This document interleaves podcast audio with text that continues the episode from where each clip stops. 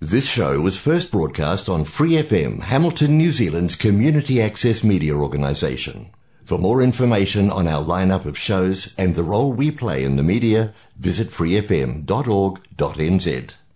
怀卡托华人之声，音质天成，悦动人生，伴我随行。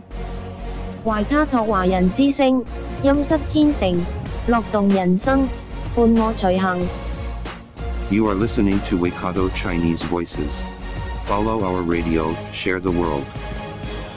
您正在收听的是 FM 八十九点零怀卡托华人之声广播电台节目，我们在新西兰为您播音。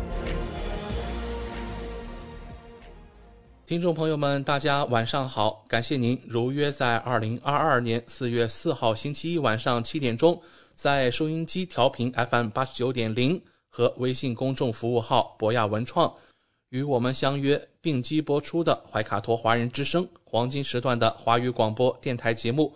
我是今晚主播奥斯卡。今天节目开始啊，首先要发布一则求助信息，我们收到了来自国内一名留学生家长。他的女儿李诗晴，英文名 Christina，在最近一场交通事故中不幸离世。李诗晴在怀卡托大学硕士研究生会计专业学习，那么她的毕业时间大约在去年年底。如果您了解李诗晴的相关信息，请尽快与《中新时报》或者怀卡托华人之声取得联系。我们也会在今晚稍后播出的新西兰大小事当中。和我们各位听众介绍求助的详情。好了，今晚首先和您见面的栏目依然是《中新时报》特约播出的新闻晚班车。天涯不遥远，世界在耳边，声音通四海，资讯传万家。怀卡托华人之声新闻晚班车，聆听中国，感知世界。新西兰时间七点。现在我们进入由新西兰南北岛全国发行的《中心时报》带给大家的新闻晚班车。在接下来的十分钟里，小峰和奥斯卡与您一起回顾新西兰国内新闻。我们首先来看第一条消息：新西兰最新疫情动态发布。卫生部周一宣布，新西兰有一万零二百零五例新的新冠社区病例，在过去三天里。又有九人死于这种病毒。公开报告的新冠死亡总数达到四百零五例，报告死亡的七天滚动平均值为二十。在今天报告的新死亡病例中，奥克兰地区有一人，怀卡托地区有三人，湖区有两人，惠灵顿地区有两人，南部地区有一人。其中五十多岁的一人，六十多岁的一人，七十多岁的一人，八十多岁的两人，九十岁以上的四人，其中五个是男人，四个是女人。有七百三十四人因住院治疗，其中二十五人在重症监护室或高度依赖病房，住院人数比周日的六百九十人增加了四十四人，ICU 中的人数减少了一人。这些病例分布在以下地点：北部地区二十八例，怀特马他一百一十一例，曼努考一百三十一例，奥克兰一百零八例，怀卡托七十五例，丰盛湾三十七例，湖区十四例，东海岸三例，霍克斯湾三十三例，塔拉纳基二十一例，邦格路易五例，中部地区二十例，怀拉拉帕两例。哈特谷二十一例，首都海岸十六例，尼尔森马尔堡十三例，坎特伯雷四十九例，南坎特伯雷九例，西海岸五例，南部地区三十三例。卫生部表示，这些病例中有一万零八十四例是通过 RAT 检测，有一百二十一例是通过 PCR 检测出来。过去二十四小时共进行了一千六三十四次。PCR 检测报告了一万八千八百一十八次 RAT 结果，在边境还发现了三十三例新病例。昨天全国新增了八千八百一十例，有十八人死亡。下面来关注新西兰疫情动态播报。按照新西兰政府最新版疫苗接种指南，四月四日起，强制接种范围缩小到卫生工作者、残疾以及老年人护理人员、监狱工作人员和边境工作人员。其他人员不再强制要求接种。规定同时列出强制接种令不再适用的部门和人员范围，包括幼儿和学校教育工作者，适用疫苗通行证场所的工作人员，包括餐饮服务人员、聚集性服务、近距离服务和健身房等等室内运动设施，以及在高等教育机构工作的人员等。若企业或工作场所认为员工有接种的必要，但不在政府规定的强制接种范围内，则雇主需要得到卫生机构或第三方评估许可，确认场所所存在的疫情安全风险，方能要求雇员接种疫苗。下面带来新西兰外援相关报道：新西兰政府已经增加对太平洋地区国家的援助。捐赠额外五万个新冠儿科注射针筒以及五万个快速检测盒，此举将使对斐济援助总额超过一亿纽币。外交部长纳纳亚马胡塔以及副卫生部长宣布了新的支援计划，以支持斐济的疫苗接种以及新冠检测计划。马胡塔表示，这些注射针筒将使得斐济能够保护年轻群体。我们很骄傲能够对斐济政府提供支援，帮助当地五到十一岁儿童的疫苗注射，并加强斐济整体的卫生应对措施。本次捐献同时也确保新西兰致力于履行与斐济之间的合作协议，以及对太平洋地区继续提供疫苗支持。副卫生部长表示，在过去两年。新冠疫情对太平洋地区的经济社会和健康造成严重影响。斐济过去在实施疫苗计划中一直非常成功，这也得益于新西兰对斐济的早期援助。新西兰一直致力于帮助太平洋地区国家，包括斐济。下令时调整相关报道。总理杰辛达·阿德恩今晨被迫穿着。沾满泥的雨靴去上班，他说都是冬令时惹的祸。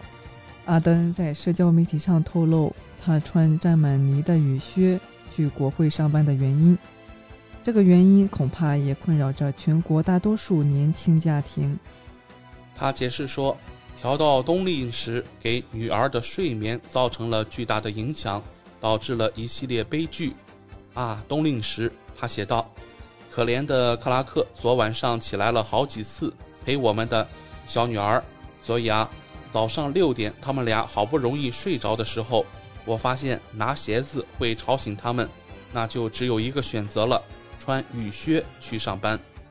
这个硬核时刻一下子就在社交媒体上传开了，新西兰人纷纷讲了自己的故事，有一些写道：“只在新西兰。”元首穿着沾满泥的雨靴去国会上班，绝对很难在全球其他地方找到。但这并不是阿德恩第一次穿雨靴去办公室。二零一九年，他曾穿着雨靴去办公室，表达自己对雨靴星期五心理健康活动的支持。有些人总觉得总理穿沾满泥的雨靴去办公室是硬核时刻，很幽默。但也有人借此机会对冬令时及其带来的麻烦表达沮丧之情。一位妈妈写道：“虽然我不在乎多睡一小时，但对孩子和睡眠特别烦。”还有一个年轻的家长愤愤不平：“我特别讨厌冬令时，有了孩子之后就更讨厌，请摆脱冬令时。”有人对其表示赞同：“有没有可能直接取消冬令时？”还有人建议等到秋末再启用冬令时。南岛迪阿瑙小镇表示，要摆脱新西兰时间，制定自己的时钟。冬令时的话题一时之间成为全国大新闻。迪阿瑙小镇拒绝将时钟回调一小时，称将会给本地人和游客多一个小时看小镇的美景，比如萤火虫洞、米佛峡湾以及神奇峡湾。下面带来南岛山火报道。因佛卡吉尔以南的阿瓦鲁阿湾发生了一场植被大火，消防人员一直在救火。新西兰消防和紧急事件负责人马克·瓦维尼表示，大火主要发生在保护部的土地上，火灾覆盖了超过一千公顷的麦卢卡灌木和泥炭土壤。马维尼说，大火是在周六下午五点三十分左右报告的，目前尚未得到控制。周日有九架直升机和四名消防人员在场。周一，地面救火人员的数量将增加一倍。消防和紧急部门将对火灾原因进行调查，并表示可能需要两周时间才能完全扑灭大火。公众被要求远离阿瓦鲁阿湾地区。山火区域是新西兰现存最大的沿海湿地系统之一，是环境保护部国家湿地恢复计划中的五个重要湿地之一。它是许多涉水鸟类和其他物种的家园。最后，我们来关注新西兰民生报道。据电视一台独家披露，去年某个时候，超过一百万新西兰人没能获得安全的饮用水。一份有关于二零二零到二一年度饮用水的报告，详细说明了所有供应商对饮用水标准的遵守情况。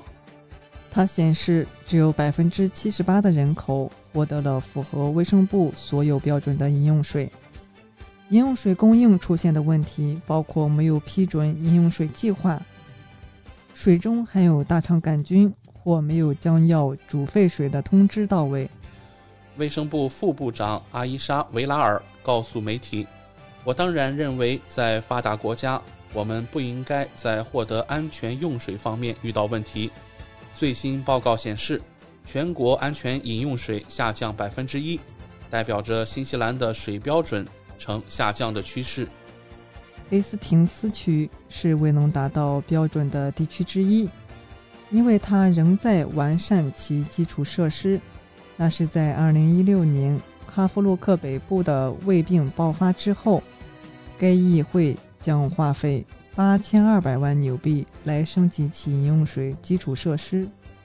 政府新的饮用水管理机构作为三水改革的一部分，被赋予了一系列新权利。这意味着每一个供水的实体都将在几年内面临监管。目前约有七万五千家供水商未注册，但他们必须在二零二五年之前完成注册。并在接下来的三年内了解，如果遵循这些规则。首批新法规之一是，全国大多数城镇的饮用水必须在十一月之前进行绿化处理。以上就是今天新闻晚班车的内容，接下来将进入每周一晚上由纽华特产特约播出的一档有关新西兰特产的推荐栏目《纽华好物》。您正在收听的是怀卡托华人之声，调频立体声 FM 八十九点零，这里是新西兰中文广播电台节目。上有天堂美景，下有纽华精品，品澳新美味，享时尚生活。纽华特产，生态领先，欢迎进入纽华好物花园，让我们一起种草吧！选全球特产，还看纽华好物。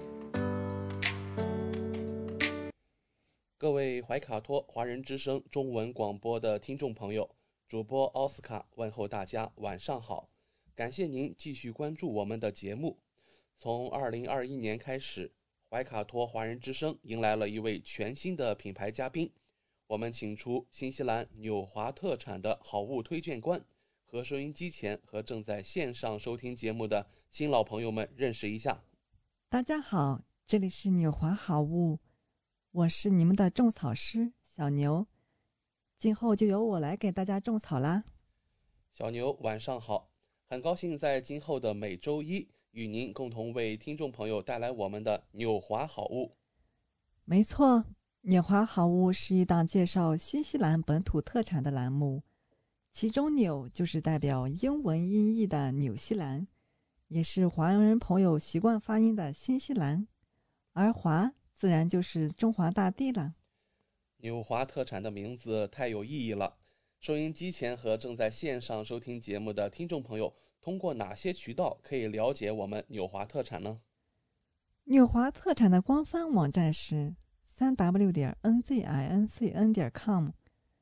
这个域名其实非常好记，N Z 代表新西兰英文简称，而 C N 是中国的英文简称，用 I N 连起来，N Z I N C N 其实就是新西兰在中国的意思。嗯，没错。还有一个更简单的办法，听众朋友，无论您用谷歌还是百度搜索“纽华特产”，点击排名第一个搜索结果，就进入我们的官方网站了。是的。大家有什么不明白的，也可以添加我们的微信号“纽华”的汉语拼音全拼 “n i u h u a”，很乐意为大家解答。当然，大家还可以通过每周全国出版的《中新时报》醒目的位置，找到纽华特产最新最全的整版促销海报。嗯，线上购物的确是在疫情期间保证自己和他人健康的安全方式。小牛。我们消费者在纽华网上购物的时候，在支付环节也会更方便吗？嗯，是的，主持人这个问题，相信大家都很关心。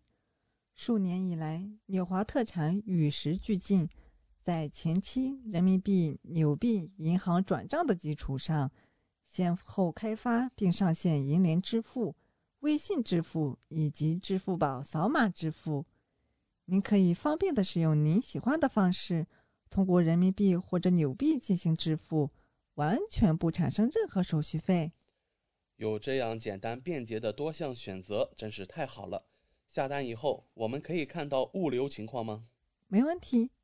纽华特产在用户后台植入了您的专属物流跟踪系统，保障海淘用户随时掌握国际快递清关的状况，真正让消费者做到全程监控。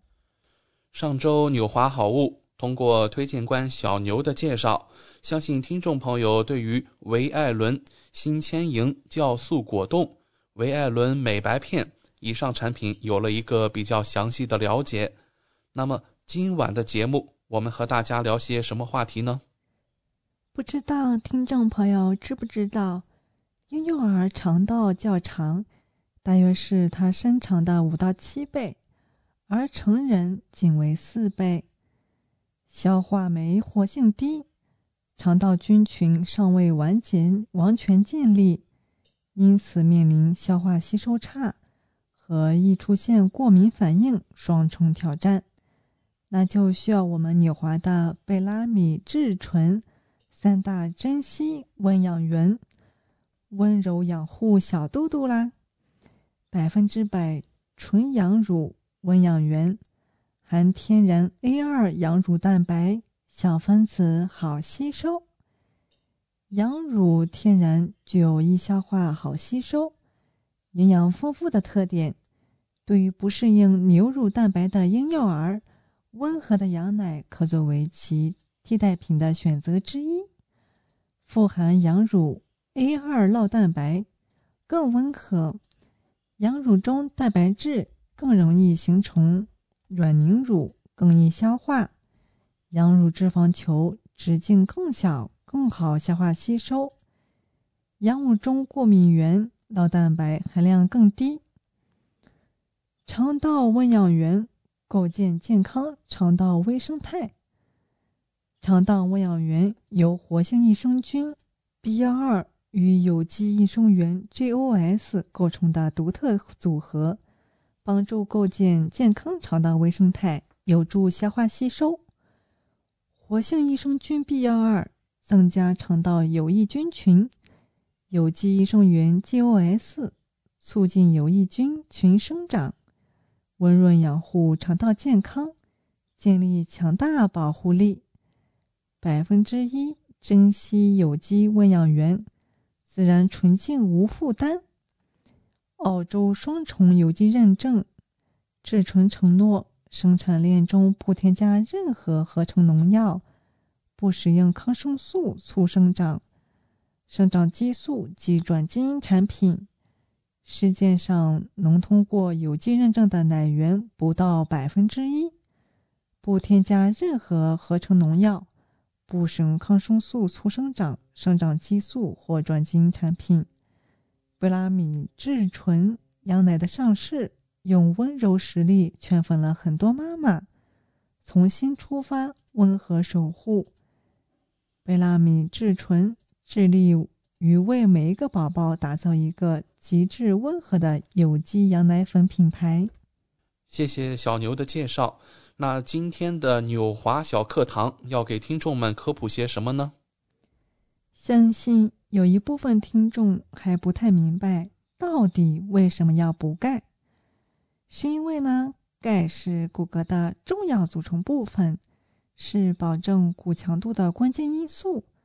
到了三十岁左右，人体钙质就到顶峰啦，之后流失速度加快，缺钙容易造成骨质疏松、骨折等问题。那到底每天需要补多少钙呢？那我们来看一下中国营养学会推荐的钙摄入量，儿童。婴幼儿刚出生的时候，每日需要二百毫克；到了六个月的时候，每日就需要二百五十毫克；一岁到四岁之间需要六百毫克；四岁到七岁之间需要八百毫克；七岁到十一岁之间需要一千毫克；十一岁到十四岁之间需要一千二百毫克。十四岁到十八岁之间就需要一千毫克。成人十八岁到五十岁呢，需要八百毫克每天。五十岁到六十五岁之间就需要一千毫克。嗯，一直到八十岁都是需要一千毫克。孕妇一到十二周的时候，每日需要八百毫克。十三到二十七周的时候，每日需要一千毫克；大于二十八以后，每日也是需要一千毫克。哺乳期也是每日需要一千毫克的。看来补钙真是应该活到老补到老。那想要补钙，需要吃些什么呢？我给听众朋友们准备了一份每日补钙食品参考。每天一杯牛奶或一杯酸奶，加一斤蔬菜，还有全谷杂粮、黄豆、豆腐、豆干，加坚果，还有芝麻酱、虾贝类。如果这些食物还是不够的话，可以吃一些钙片补充哦。我这里还有一份高钙食材医疗一览表，推荐给大家。奶制品纯牛奶，二百毫升的钙含量是二百六十七毫克；酸奶一百克就是一百三十八毫克的钙含量。豆制品豆腐呢，一百克的豆腐有一百一十三毫克哦。豆干五十克就有二百二十三毫克的钙含量。绿叶蔬菜，比如说空心菜吧。一百克的空心菜就有一百一十五毫克的钙含量，小白菜一百克就有一百一十七毫克的钙含量。然后就是虾贝类，带鱼一百克就有四百三十一毫克的钙含量，海虾一百克就有一百四十六毫克的钙含量。通过一览表能了解到奶制品的钙含量是很高的。我们来看看小牛提供的奶制品的挑选指南吧。牛奶要挑选配料纯牛奶蛋白质大于二点九克的，奶粉要不额外添加糖的，酸奶首选原味蛋白质高的，奶酪呢就要钙钠比越高越好的。那奶粉具体该怎么挑选呢？全脂奶粉富含钙。蛋白质营养比较全面，适合三岁以上健康人群。脱脂奶粉去除了脂肪，推荐三高：糖尿病人群和肥胖超重人群。涅华特产有着来自澳洲家庭明星奶粉，不用挑，每天一杯，补钙又营养。它就是美可卓蓝胖子成人全脂奶粉，新西兰纯净牧场奶源，全脂高钙奶粉，冷水可冲泡，奶香浓郁，全脂鲜奶，天然好钙，全家好奶，适合三岁以上青少年、成人、孕妇、老人均可饮用，富含多种溶脂性维生素。黄金奶源严苛检测，补充每日所需钙质，丰富的营养成分。还有就是美可卓的蓝妹子成人脱脂奶粉，也是新西兰纯净牧场奶源，脱脂无负担，冷水可冲泡，奶香浓郁，天然好钙，强健骨骼，女士健身达人优选。无糖配方，睡前喝不怕胖。脱脂奶粉脂肪含量低，有全脂牛奶的浓厚口感，也保留新鲜牛奶的钙和营养。颜值矮胖圆滚，鲜奶味道香醇且淡，没有奶腥味，不上火不结块儿，粉质细腻，触摸时疏松感。见水即溶，保质期长，只需一杯水，创出一杯鲜纯牛奶。来自四面环海的澳大利亚，牧场长势丰美，气候湿润，提高了牛乳的鲜美。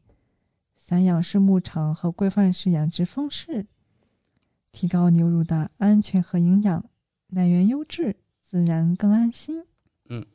那今天节目的尾声，我们来聊一聊长期使用电脑的人群可能会遇到的一个问题，那就是鼠标手，也就是腕管综合症。主要病因是手腕长期的不良姿势。由于很多依赖使用鼠标的现代工作者都深受其扰，因而得名鼠标手。究其内因呢，鼠标手是重征神经在腕管内。遭到挤压而引起的一种周围神经卡压综合症，多数患者会感到拇指、食指以及中指区域的忽然麻木、触电般的痛感，或是持物无力，其中尤以中指为甚。遇到这种问题，就需要我们纽华的纽乐安琪葡萄糖复合加强版来帮忙啦。它是关节的防护盾，呵护你我他。高浓度配方保护关节健康，维护关节灵活性。除了手标手外，它还能缓解关节炎、肩周炎、运动损伤。高浓度复合配方，每日一粒，强效关节保健。它含有的氨基葡萄糖软骨素能够缓解关节问题。维持关节的灵活，硫的有机来源 MSM 能够补充硫元素，辅助软骨自然修复。还有就是锌、锰、铜和硒，保护关节软骨免受氧化损伤，维持骨骼密度。氨糖是关节修理师。氨糖存在于人体关节软骨和结缔组织中，是形成软骨细胞的重要营养素之一，也是软骨基质和关节液的基本成分。人体内氨糖含量从三十岁以后会逐渐减少，且无法自我生成的哦。纽乐氨基葡萄糖，每粒含。一千五百毫克氨糖含量高于其他产品两倍或以上哦。特加了二百毫克 MS，能够缓解关节疼痛。MSM 二级甲酚是人体胶原蛋白合成的必要物质，可缓解关节炎所带来的疼痛，辅助软骨自然修复。它的有效成分含量很高，维持关节健康。强效氨基葡萄糖是高浓度配方，可维持关节中的软骨，肌腱和滑液的健康，有助于结缔组织和软骨的生长。它还有着五大核心功效：改善关节，提升关节灵活性，改善关节活动功能，还有就是缓解关节炎，有助于减轻炎症和关节肿胀，延缓骨关节恶化，还可以修复软骨关节，增加骨密度，缓解关节疼痛，修复骨关节。还能够提供关节营养，为受损的关节软骨提供硫酸氨基糖和一系列抗氧化关节营养，还能够维持关节灵活舒适，维持关节软骨、筋、韧带和关节润滑液。好的，听到这里啊，主播又有几个关心的问题想要请教小牛了。什么是硫酸氨基葡萄糖呢？硫酸氨基葡萄糖和硫是人体自然产生的化合物，是构成健康关节、软骨和肌腱的基本营养成分哦。为什么随着年龄增长或者关节受到损伤之后，会感到关节不适以及关节僵硬呢？随着年龄的增长或关节的磨损，人体产生这些化合物的能力可能有所下降。这可能导致关节软骨变薄、变脆或红肿发炎，进而引发由关节炎引起的关节疼痛和关节灵活性问题。好的，我们还有一个问题：氨基葡萄糖幺五零零复合加强版如何起效呢？牛乐氨基葡萄糖幺五零零复合加强版含有高剂量的。硫酸氨基葡萄糖，还有 MSM，就是硫的有机来源和软骨素，帮助补充这些化合物在人体内的天然储备。好的，今天就先跟大家种草到这里啦，希望大家能够喜欢。感谢纽华好物推荐官小牛的精彩介绍。节目尾声，主持人奥斯卡照例要给大家争取福利了。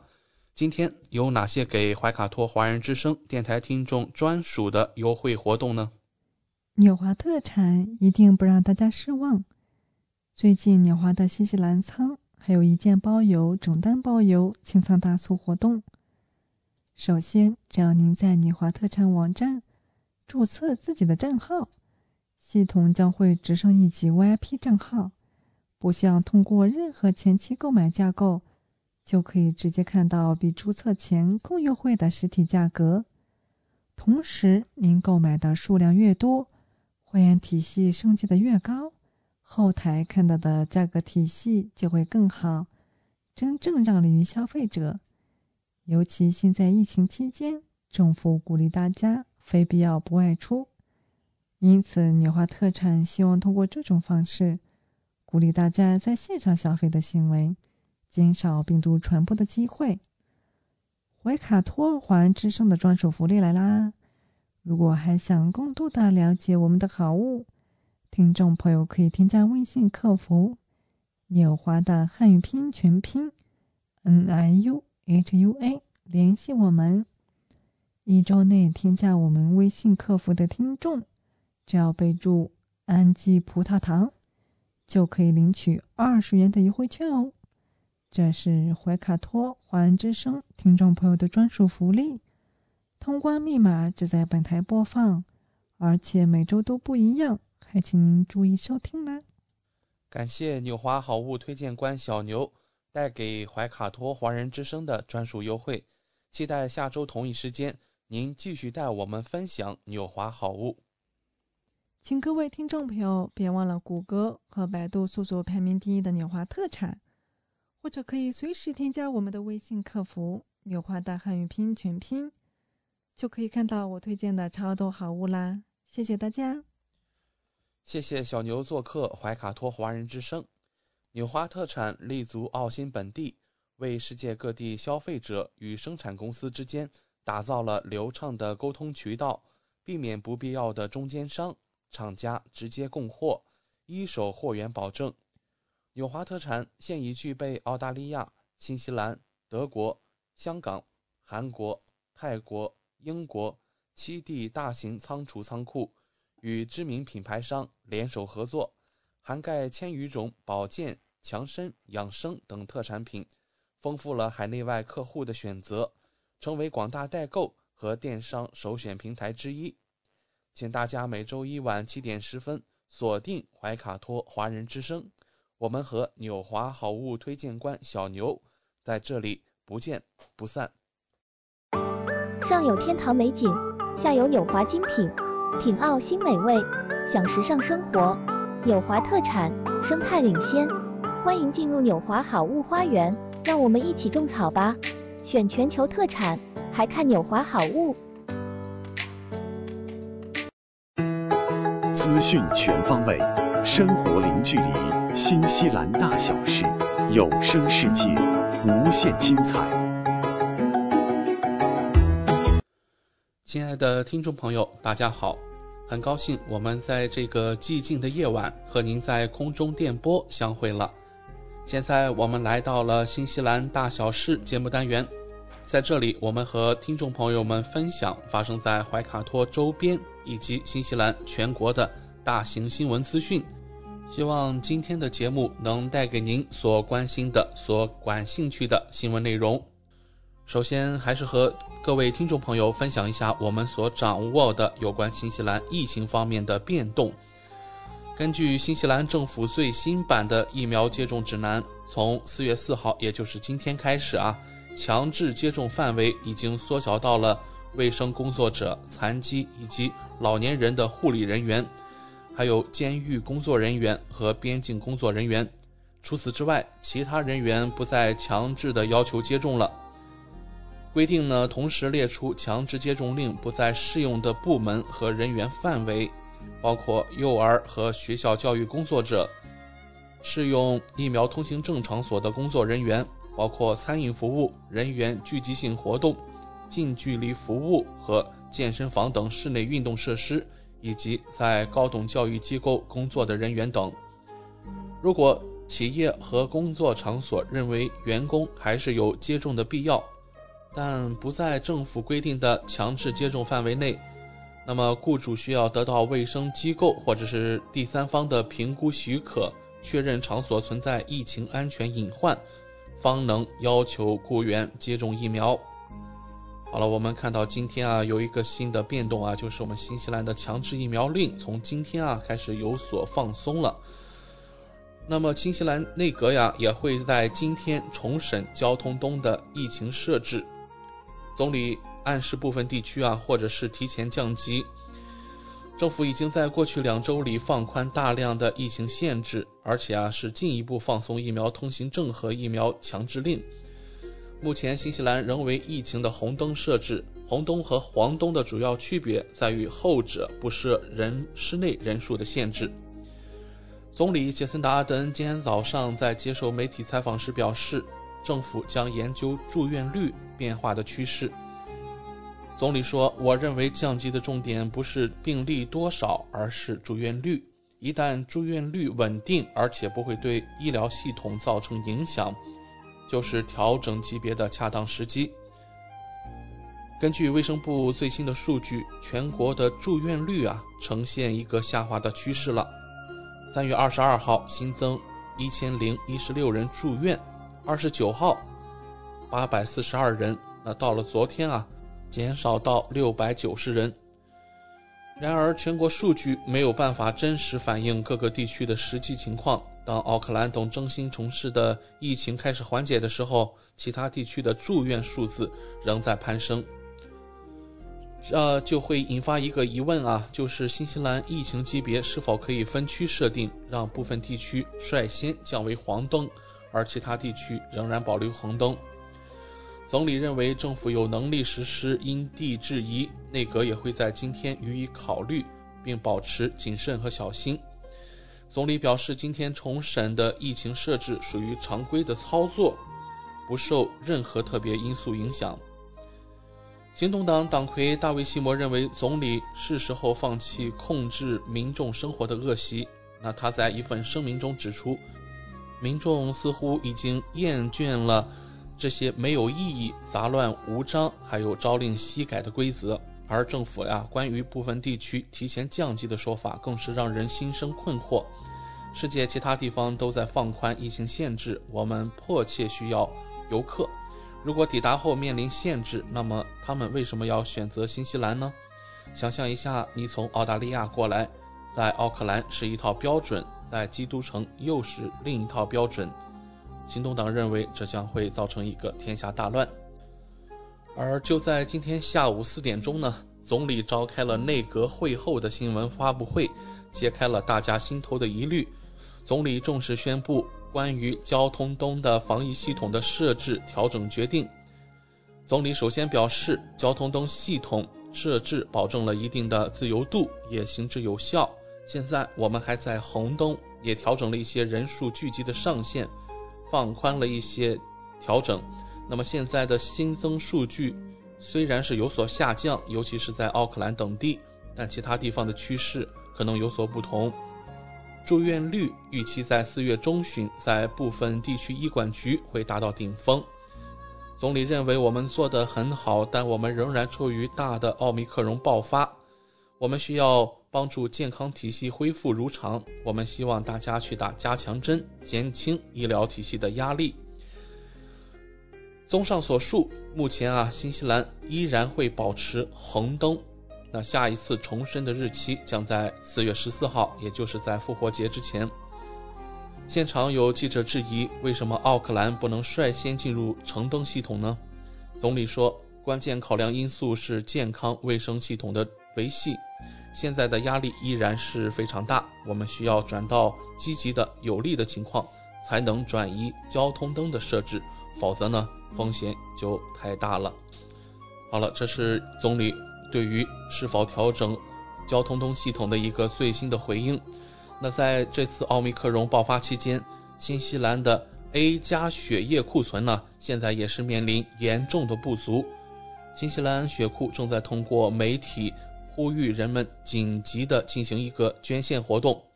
由于新西兰的奥密克戎爆发，献血预约大量取消，但对于 A plus 血型，也就是 A 加血型的需求呢，在过去一周飙升了百分之十九。新西兰血液服务中心全国营销和传播经理呢，就表示情况非常严重。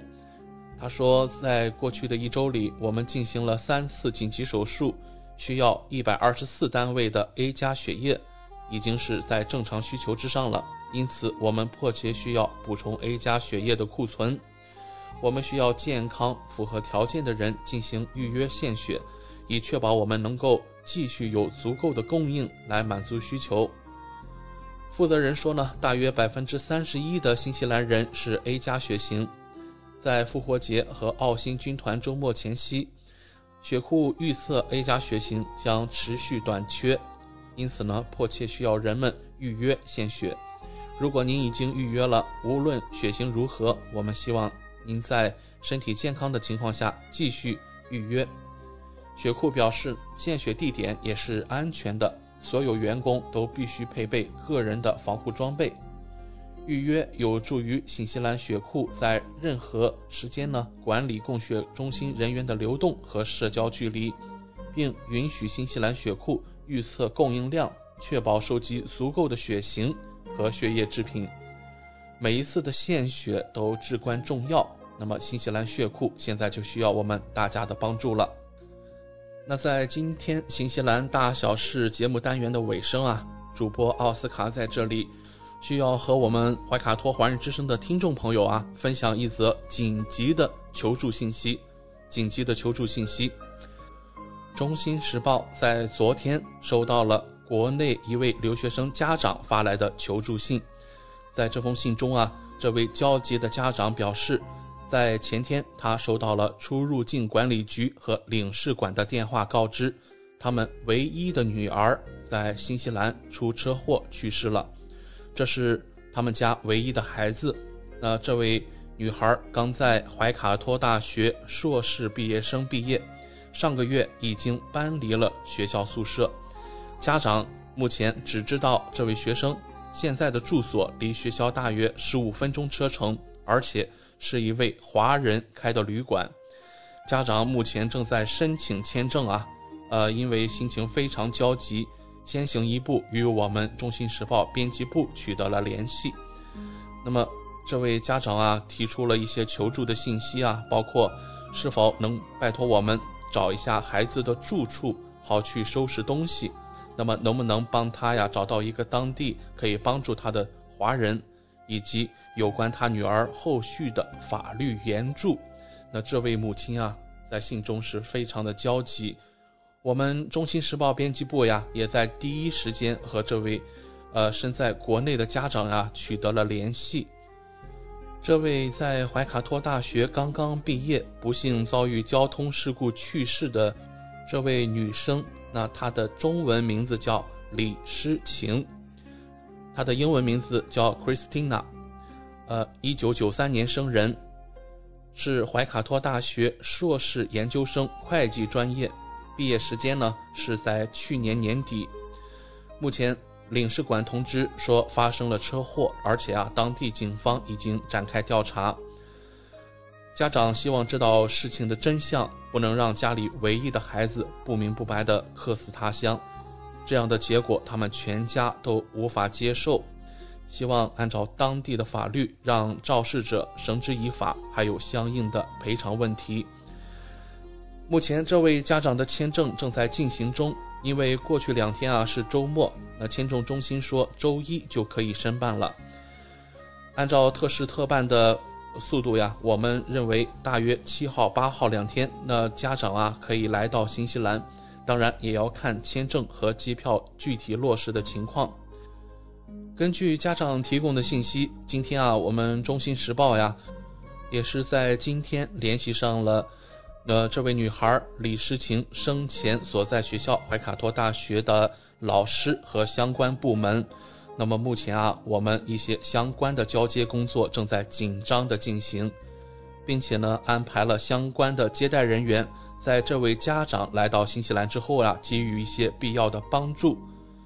主播奥斯卡在这里，希望通过我们怀卡托华人之声的华语广播呀，呼吁所有正在收听节目的听众朋友，如果您认识李诗晴 Christina 这位怀卡托大学刚刚毕业的学生，如果您掌握任何相关的信息，请与我们中新时报和怀卡托华人之声电台取得联系，尤其是如果您知道。他住在哪家华人开的旅馆当中呢？也请您迅速与我们或者是警方或者是怀卡托大学取得联系，家人十分焦急。那么关于这件事情的后续啊，我们怀卡托华人之声也将在明天的广播和后天出版的《中新时报》当中啊，做出更多的详细的有关报道。好了，我们今天新西兰大小事节目单元。就告一段落了，希望主播奥斯卡分享了您和家人感兴趣的新闻内容。接下来我们会有更精彩的节目，请您不要走开。您正在收听的是怀卡托华人之声，调频立体声 FM 八十九点零，这里是新西兰中文广播电台节目。光影随行，戏如人生。怀卡托华人之声中文广播带给您精彩经典的影视剧和纪录片分享，让我们与您展开一段胶片之旅，共同陶醉于光影世界。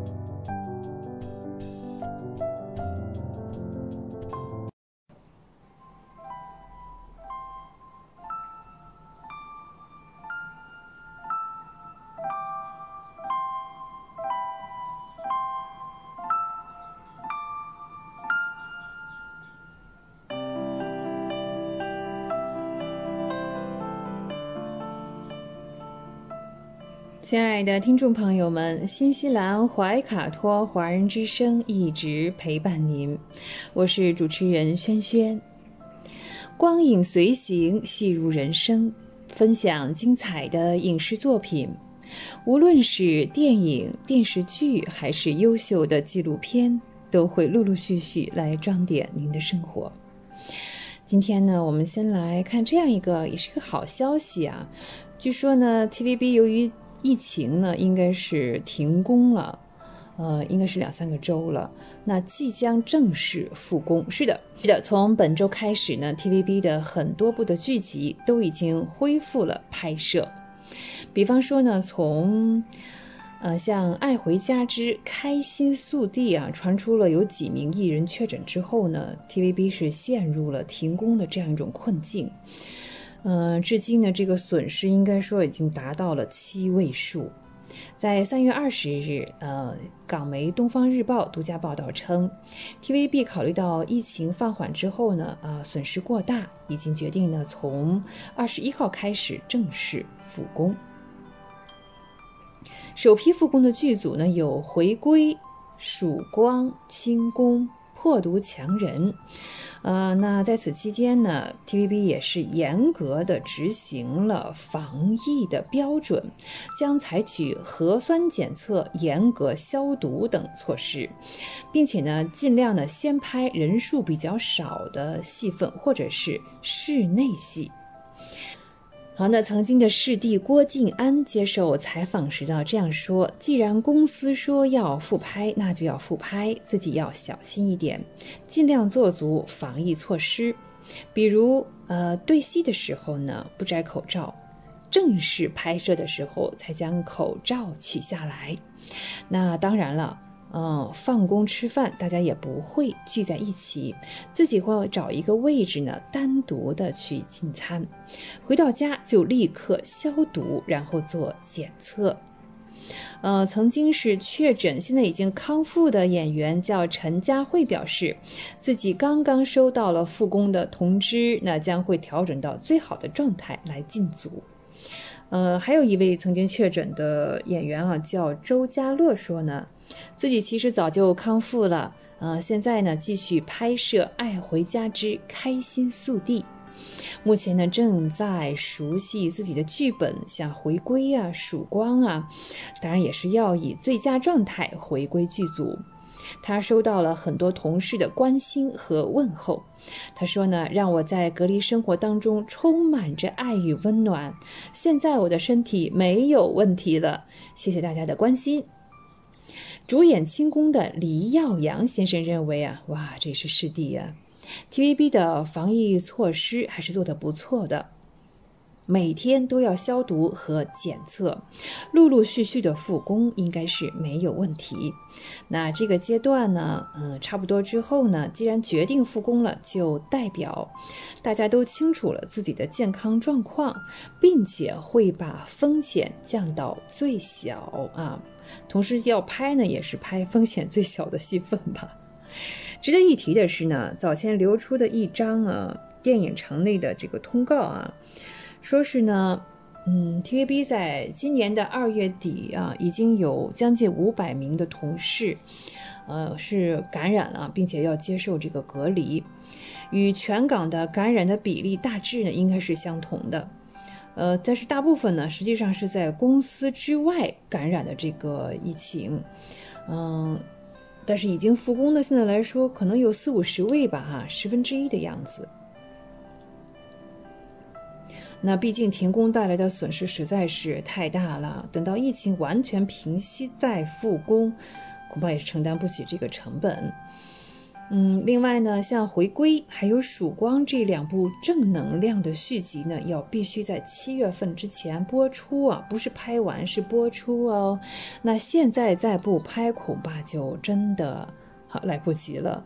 这样呢，同时也要为嗯嗯后期的团队啊留出充足的时间来做后期。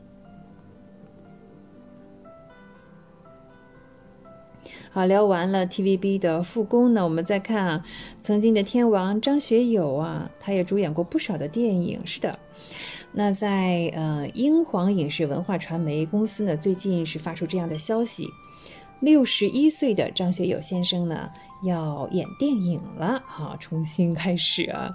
英皇投资的这部电影叫做《海关战线》，目前是暂定叫这个名字啊。邀请了张学友先生和谢霆锋来主演。据说呢，电影会是在也应该是这两个周就开拍，由邱礼涛执导。邱礼涛大家不陌生了哈。呃，同时呢，谢霆锋呢还兼任武术导演。这部戏的女主角呢是刘亚瑟。张学友除了唱歌，在大银幕上的表现也是不俗的，比方说《旺角卡门》《喋血街头》《阿飞正传》等等啊。那《东邪西毒》对《如果爱》这都是非常经典的。那与张国荣、梁朝伟、林青霞、张曼玉等著名影人的合作，也是让人印象深刻、记忆犹新。张学友这次再度出演电影，也让影迷们是相当的期待。在十二月底啊，是去年啊，张学友接受采访当中呢，曾经提到过，自己呢也陆陆续续的收到过一些剧本，但他始终担心呢，现在年纪大了，毕竟是年过六旬，呃，恐怕是应付不来了，他会比较谨慎，不再像年轻的时候啊，会同时拍三部戏，完全没有时间休息啊，睡觉都是在车上哈。至于导演邱礼涛，刚才我们说一点都不陌生。是的，前面的像这个扫毒系列电影，还有拆弹专家系列电影，都是呃邱礼涛导演的作品。好，我们再来看内地，内地的电影市场呢，嗯，我们希望在这波疫情结束之后呢，也结束这个电影市场的一个冰点啊，开始温暖起来啊。在清明这个档期当中呢，一部电影呢叫做《你是我的春天》。哎，这部电影呢是王景春先生，是的，我们的双料影帝。好，不要错过《你是我的春天》这部电影。此外呢，还有我们前面推荐过的叫《人生大事》啊，是朱一龙啊主演的，讲的是殡葬师的故事。还有像《一周的朋友》啊，这是青春偶像剧啊。嗯，被害人最后的真相，神探大战啊，这个我们也推荐过了。呃，永不独行，草原大作战，镜世界等等啊，要有后面还有大概是十部的新片啊，都是在清明档期。这个我们要说啊，他们的质量啊，应该说是竞争的一个重点啊，因为这个十部片子就清明节这个档期来说，应该不算少了。你像呃，你是我的春天，我们刚才提到的人生大事，一周的朋友都属于呃温情片，而且都是实力的演员啊，他们都很有号召力的。此外呢，像被害人、呃神探大战这样都属于悬疑题材的电影。嗯，另外呢，也当然小朋友们是不能忽视的，像《草原大作战》还有《精灵旅社》第四部是动画片。由于在春节期间呢，影院呢提高了票价啊，翻番的提高了票价，让很多观众呢开始对电影院望而却步。呃，在短短的清明三天假期当中呢，要有十部的新片，哎呦！我不知道这个，嗯，能不能补偿春节档期那种不当的操作啊带来的损失？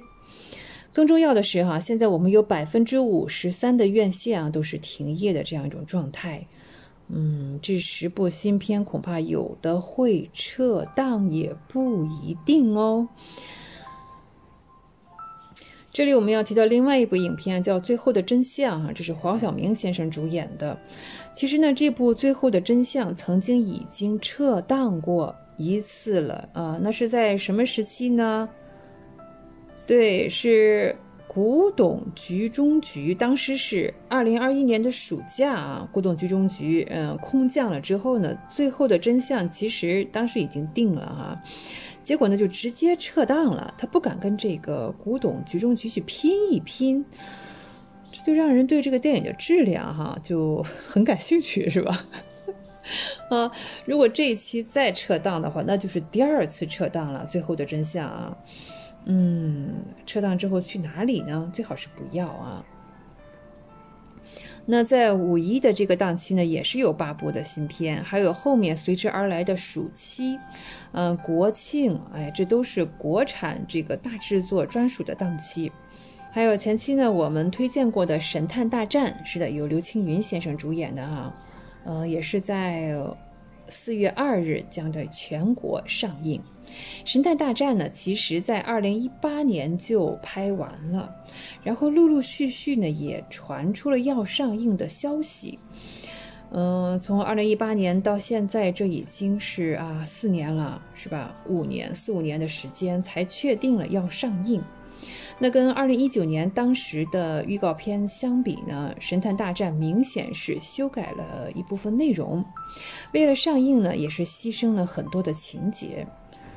啊，如果这次再撤档呢？作为港片粉又要哭了啊！而且不知道要等多久啊？不是已经等了五年了吗？所以说呢，在接下来的呃一个月的时间当中呢，除非是电影院要大规模的复工，不然呢，我们的清明档期啊，嗯，也是难保。但是呢，好的电影都是值得期待的，我们也愿意等待，等待疫情好转之后呢。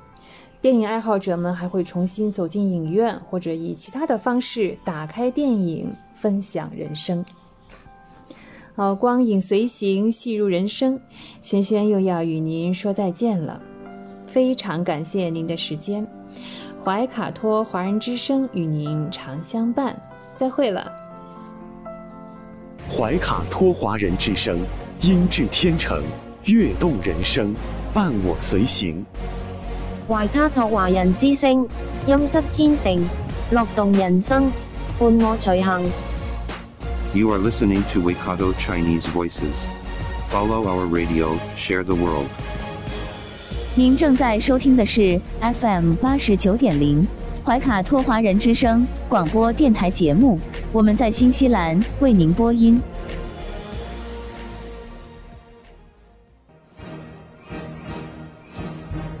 观点改变生活，动态触手可得。中新时报特约节目，全球新闻纵览，关注大千世界，传播价值资讯。怀卡托华人之声整点播出。家事、国事、天下事，时时关心。这里聚焦了社会的点点滴滴。最新最快的国内外政治经济动态，尽在每周一八点的全球新闻纵览。今晚直播间为您播报的主持人是小峰和奥斯卡。首先，我们来关注中国大陆新闻。国务院安委办应急管理部召开视频会议，调度安排清明假期及近期安全防范工作。应急管理部消防救援局消息，中国一季度共接报火灾二十一点九万起，死亡六百二十五人。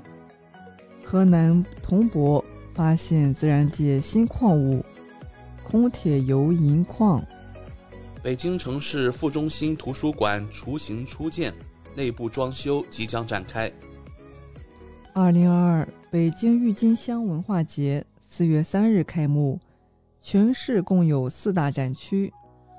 北京发布六十一项地方标准，设智慧小区、老年友善医院建设。杭州发放首批退役军人优待证，全国通用，可享养老、医疗、文化、交通等优待服务。黑龙江省嫩江江桥段等江河陆续开江。云南西双版纳野象谷景区，两只大象表演时突然打架，一头用象牙顶另一头屁股，场面火爆。带来一组经济新闻：央行消息，中国支付体系运行平稳，共处理支付业务九千三百三十六点二三亿笔，金额九千四百五十点六九万亿元。同比分别增长百分之二十七点五三和百分之十五点三二。证监会消息，启动为金交所专项整治工作。一季度西部陆海新通道铁海联运班列运量突破十七万标箱。比亚迪宣布停止燃油汽车整车生产。带来一组疫情新闻：国家卫健委四月三日通报，二日三十一省市新增确诊病例一千五百零六例，其中境外输入五十一例，本土病例一千四百五十五例，包括吉林九百五十六例，其中长春市七百二十三例，吉林市二百三十例。四平市两例，白城市一例，上海四百三十八例，其中浦东新区一百零七例，闵行区五十七例，徐汇区四十四例，普陀区三十八例，宝山区三十五例，虹口区三十一例，黄浦区二十七例，嘉定区二十七例，静安区二十五例，杨浦区十九例，松江区八例，奉贤区八例，长宁区六例。青浦区三例，成名区三例，浙江十一例，其中杭州市两例，湖州市两例，金华市两例，宁波市一例，嘉兴市一例，绍兴市一例，衢州市一例，丽水市一例，福建八例，其中泉州市七例，厦门市一例，山东六例，其中济南市三例，青岛市一例，德州市一例。菏泽市一例，四川六例，其中成都市三例，遂宁市两例，德阳市一例；黑龙江五例，均在哈尔滨市；江苏五例，其中宿迁市三例，徐州市一例，苏州市一例；海南三例，均在三亚市；陕西三例，其中宝鸡市两例，西安市一例；辽宁两例，均在沈阳市；安徽两例。其中淮南市一例，淮北市一例，江西两例，其中南昌市一例，吉安市一例。广东两例，其中广州市一例，肇庆市一例，天津一例在南开区，河北一例在邯郸市，山西一例在大同市，湖南一例在衡阳市，广西一例在玉林市。新疆一例在乌鲁木齐市，江苏一例在泰州市，浙江一例在湖州市，福建一例在泉州市，云南一例在德宏傣族景颇族自治州，陕西一例在安康市。三十一省份累计报告接种新冠病毒疫苗三十二亿七千六百八十八点六万剂次。时隔两年。本土新增感染者单日再次破万，上海感染者数量攀升。上海于三日在全市进行一次抗原检测，次日在全市进行核酸检测。北京大兴一人核酸阳性。江苏盐城十五例阳性为同一艘渔船船员，因船员接触外省市病例所致。浙江海宁启动二级应急响应，学校、幼儿园停课停学，公共交通暂停营运。大连一新增病例与国内疫情序列均不同源。张伯礼谈此轮疫情，即便是面对奥密克戎变异株，只要采取积极有效的防疫措施，依旧可以得到控制。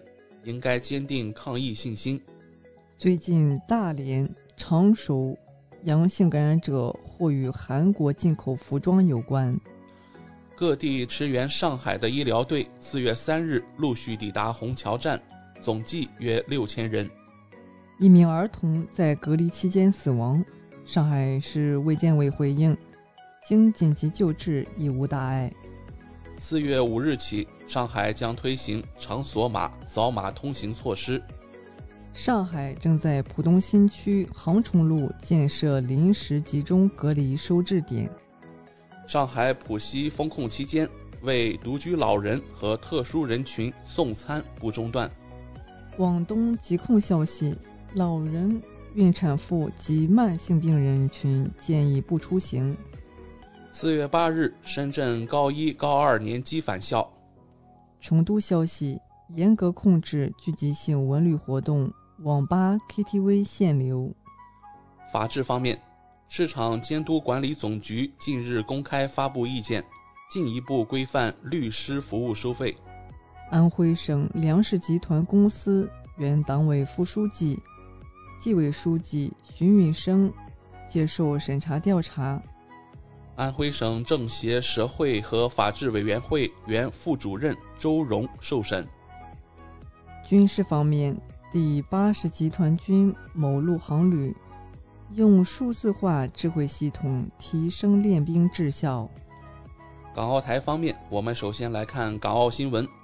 截止三日零时，香港新增一千八百三十二例经核酸检测确诊的确诊病例。其中十例为境外输入病例。快速抗原测试阳性呈报平台新增一千八百七十七例，全天共新增三千七百零九例确诊，新增一百一十一例死亡病例。第六届香港特区行政长官选举将于五月八日举行，提名期从四月三日开始，至四月十六日结束。香港将于四月七日向六百三十万市民发放首期消费券。台湾新闻：四月三日，台湾新增二百八十例确诊病例，其中一百八十三例为本土病例。三月三拜轩辕，壬寅年公拜轩辕皇帝大典在台湾桃园举行。台湾儿童福利联盟调查显示。台湾少年儿童生活满意度再探新低。国际方面，今年前两个月，我国与欧盟贸易总值为八千七百四十六点四亿元，增长百分之十二点四。欧盟反超东盟，重新成为中国第一大贸易伙伴。俄罗斯谈判代表团团长梅金斯基表示，俄乌和平谈判进展不足。协议草案还没有准备好提交给高层会议，因此尚无法举行领导人会晤。俄乌谈判，乌克兰代表团团长表示，接近与俄罗斯达成协议，不会签署任何规定俄罗斯拥有否决权的文件。截止北京时间二零二二年四月三日二十一时二十分，美国约翰斯霍普金斯大学统计数据显示，全球累计确诊。四亿九千零八十万两千二百四十例，其中死亡六百一十五万一千八百九十例。美国最新研究，受种族歧视等影响，美原住民新冠住院死亡率为白人的两到三倍。美国洛杉矶拟耗资三十亿美元应对无家可归者危机。大量美国人跨境加油。墨西哥被迫暂停美墨边境地区油价补贴。美国加州发生枪击事件，致六死九伤，嫌犯驾车射出五十发子弹。特朗普表示，美国的最大威胁不是中俄，而是国内病态和激进的政客。俄罗斯总统新闻秘书佩斯科夫表示，在乌特别军事行动目标将全面实现。美国试图转移注意力，避开乌克兰生物实验室话题。俄罗斯国防部消息，俄军摧毁奥德萨周边炼油厂和燃料储存设施。乌克兰称，乌方已控制整个基辅州。哈尔科夫地区的平民将有毒的食物和酒水送给一些俄罗斯士兵，导致两名俄军士兵死亡，多人受伤。俄媒说。俄罗斯给波罗的海三国的天然气供应已中断。由于国内电力和燃气价格大幅上涨，英国伦敦市中心爆发反政府抗议活动，要求首相约翰逊下台。担心天然气断供，德国民众抢购囤积木柴。维基解密网站称，伦敦法院将于四月二十日发布阿桑奇引渡令。韩国后任总统尹锡悦提名前总理韩德洙为新政府的首任总理，曾担任多个国政要职。日本媒体消息，日本决定引进美国大型无人机监视钓鱼岛。日本法务大臣古川真久新冠检测呈阳性，是第二名确诊的内阁成员。马来西亚最高元首新冠病毒检测呈阳性。白俄罗斯总理格洛夫琴科表示，白俄罗斯今年将以俄罗斯卢布结算从俄罗斯购买的石油和天然气。不信任投票被否决。巴基斯坦总理表示，外国势力策划的反政府正大阴谋已经失败。俄罗斯寒潮突袭欧洲，多国破纪录，预报乌克兰将下雪。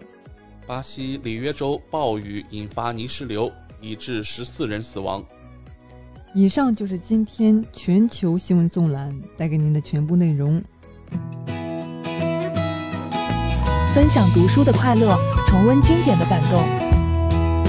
怀卡托华人之声今天读书，甄选全球文坛精品，和您一起读好书，好读书，共品文化大餐。亲爱的听众朋友们，怀卡托华人之声正在播音，我是主持人轩轩。又到了今天读书这个小栏目的时间，每期与您分享值得阅读的好书好文，平淡质朴，娓娓道来，让大家在繁忙的工作生活之余来一点文化加餐。今天呢，我们将来聊几本呢与考古和艺术史相关的书籍，让我们一同进入历史遗存的时空当中。我们总是能够在考古或者是这艺术史相关的书籍当中啊，获得一种确定的美感，还有审美上的一些愉悦。那些被一代代的前辈。呃，在厚重的时间土壤中，小心地挖掘出来、保护起来、反复证明过的文物上，上面镌刻着我们遥远的曾经，也折射着历史赋予的伟大的自然。那作为一件沉甸甸的实体，一本书，它比任何一种天马行空的虚构更加的。具体又更加的具有想象力，它历尽千帆，它充满着谜题。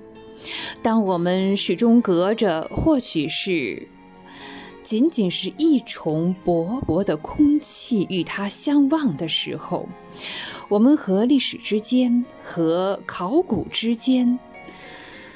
哎，这时间又好像是千军万马一样在奔流。我们来看的第一本书呢，哎呀，这要说起来，研究者呢真的是有相当的承担，在他的低调和沉默当中呢，是蕴含着万千气象。青灯黄卷，呃，苦心勾陈。告诉了翘首以待的读者们关于时间的秘密。这本书叫做《话语录》，它的作者呢是王继谦和徐小虎。这是在二零二二年二月份出版的，哎，这可以说是本新书。那是由上海三联书店出版，《话语录》。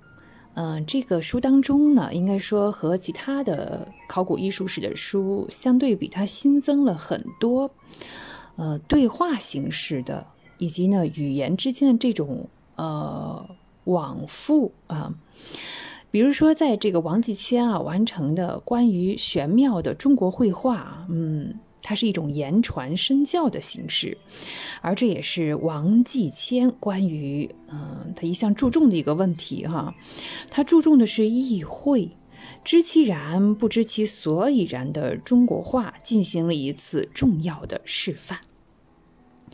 呃，其实话语录当中的对话呢，嗯，这些对话是发生在上个世纪的七十年代，像在一九七一年到一九七八年。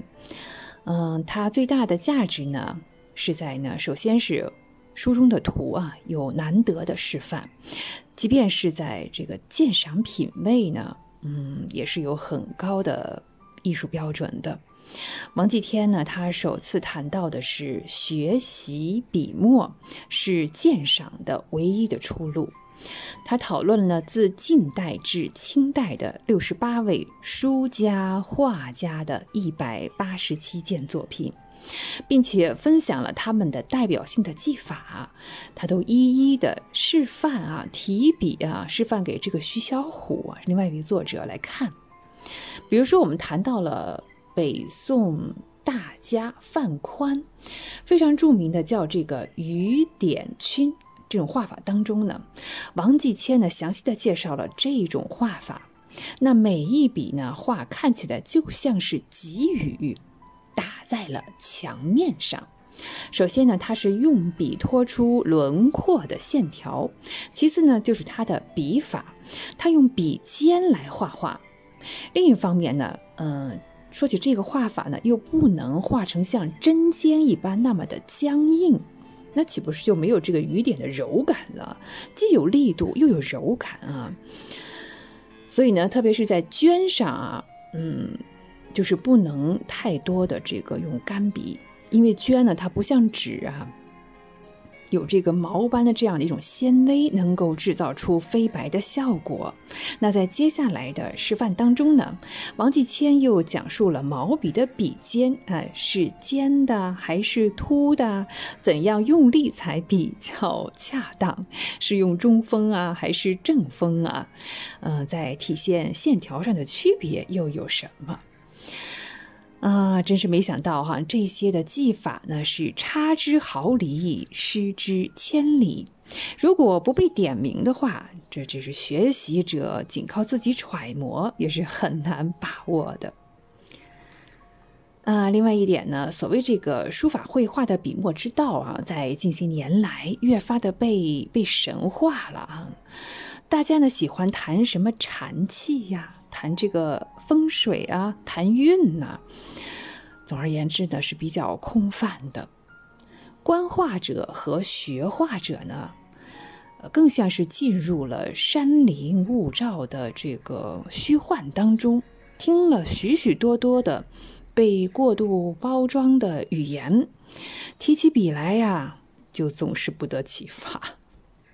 呃，当时啊，写这本书的时候呢，徐小虎呢是不到四十岁，他非常的耿直，也非常的恳切，没有一味的谦恭或者是客套啊，他的问题呢是切中要害的。那王继谦先生和他也是直来直往，所以这本书读起来呢是非常的真实和畅快。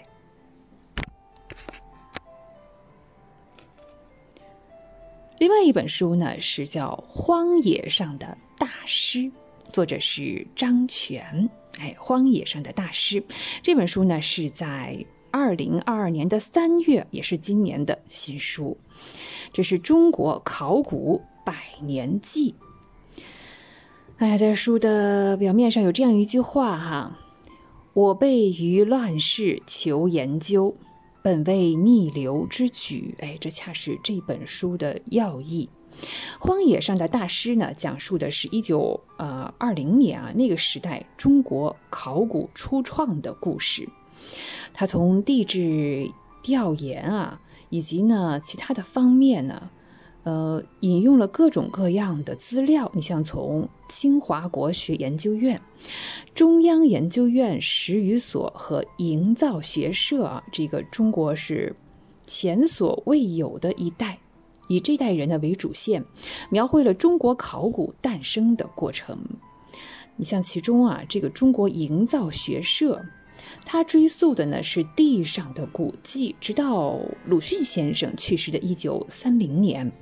中国营造学社，呃，这创建呢是只有五年，五年的时间已经考察了上百个县市的两千余处古建筑，其中呢，我们要说这些佼佼者是大家耳熟能详的，像梁思成。刘敦桢、林徽因等人对他们的考察报告呢，是昭示于全国人民。他们破解了天书，营造法式。那与此同时呢，一部中国建筑史也在梁思成的心中呢，慢慢的成型了。荒野上的大师呢，他关注的是，嗯，在这个事业创开之初呢，他们所处的时代，一九二零年代啊，公众的人的眼光看着这些人啊，嗯，真是充满了疑惑和误解的。比如说，呃，石语所哈，我们当时到了这个李庄来考察研究，当地的乡绅是那个时候还是存在的乡绅啊，和百姓啊，看到他们带着人类的遗骸，人的遗骨啊，曾经一度以为呢，这帮人啊是要吃人的，哦，那考古学家呢叫石章儒，到了朝鲜去考察时候呢，当地陪同的人啊，呃。非常的坚信他是一位风水先生，所以呢，再三央求他到家中来帮忙看看风水。那再向这个地质调查所发掘的恐龙骨架，到了这个重庆啊，举办了展览，竟然有人呢会毕恭毕敬的拜倒在恐龙的骨架前。把它真的当做我们中国古代传说中的这个龙来虔诚的进香和参拜。像我们刚才提到的这些呃，中央研究院、呃历史语言所，还有我们说中国营造学社啊，还有地质调查所啊等等啊，这就是荒野上的大师们呢。而比这些，嗯，我们刚才说那些误解和疑惑更加难以琢磨的哈，是对上个世纪的那个时期啊，所有人的命运，在国家的命运当中，在战乱当中，他们小心的周旋于乱世，在绝境中求生存，这也是我们今天无法想象的啊，怎么样在这样一个环境下继续自己的研究工作？呃，我们视如珍宝的这些考古遗迹和文物，啊，是怎样的被罔顾和摧毁？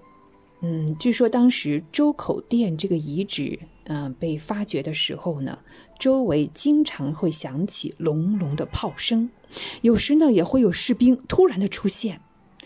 嗯，他们 占用了研究人员新发掘的这个洞穴，用它来试验这个手榴弹。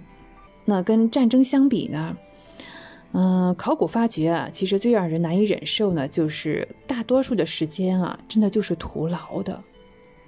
你从这里挖到那里，从上面挖到下面，不一定是百分之百的保证就是有收获呀。这如此呢，像大海捞针一样的寻寻觅觅啊，那就看谁是幸运者了。好，那时间的关系呢，我们今天关于呃考古和艺术史的书籍呢，先为大家分享到这里。有温度，会思考，爱生活，我是轩轩。以上就是本期的今天读书，下期节目我们再会，再见。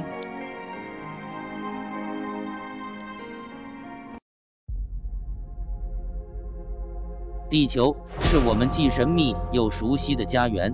走过了四十多亿年的奇妙旅程，怀卡托华人之声《地球传奇》，了解我们对地球的探索、文明的兴衰简史、环境与人类的关系、科技的发展进步，开启一段各方角色在地球舞台演绎的故事。